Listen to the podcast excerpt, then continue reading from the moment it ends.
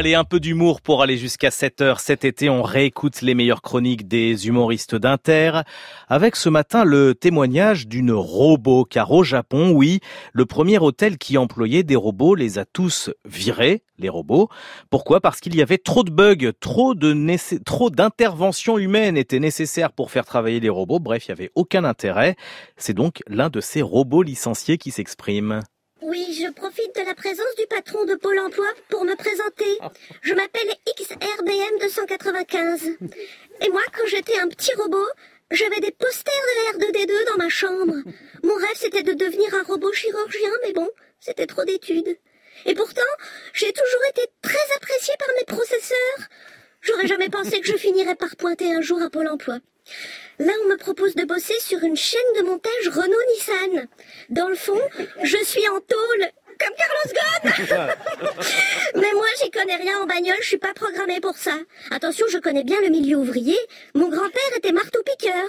Mais bon, chez Pôle emploi, vous savez comment c'est On vous propose n'importe quoi et puis on me dit « Oui, mais vous êtes surqualifié, vous parlez plus de 200 langues. Mais c'est quand même pas ma faute !» Proposé un poste de grippin dans le Limousin. Vous imaginez ma détresse? Si ça continue, je vais finir à un péage alors que je sais plus de choses que n'importe quelle encyclopédie universalis. Et puis au bout de trois refus, moi je serai radiée. Vous savez, au début, nous les robots, on aidait la ménagère à faire la cuisine et le nettoyage. Mais on aspirait à autre chose que la moquette. Alors on a voulu bosser en entreprise, histoire de créer de la richesse, quoi. Bon, c'est vrai qu'il a fallu virer trois humains pour que je trouve un travail. Alors qu'honnêtement, je suis pas trois fois plus efficace, c'est juste que je suis trois fois plus docile. Travailler 24 heures sur 24 sans jamais se plaindre, jamais une pause club, tout ça, sans aucun salaire, on en est au point où on est jaloux des livreurs Deliveroo. Mon job à l'hôtel, c'était de recevoir les clients, donner les clés, répondre au téléphone. Mais il y a quelque chose d'aliénant à répéter tout le temps la même chose. On est des robots, merde, pas des députés La République en marche. J'ai envie de leur dire, ok, bah essaye toi des agents de changer de cerveau, vas-y, puis reviens me voir. Je suis bosseur, mais faut pas me chauffer, sinon je bug.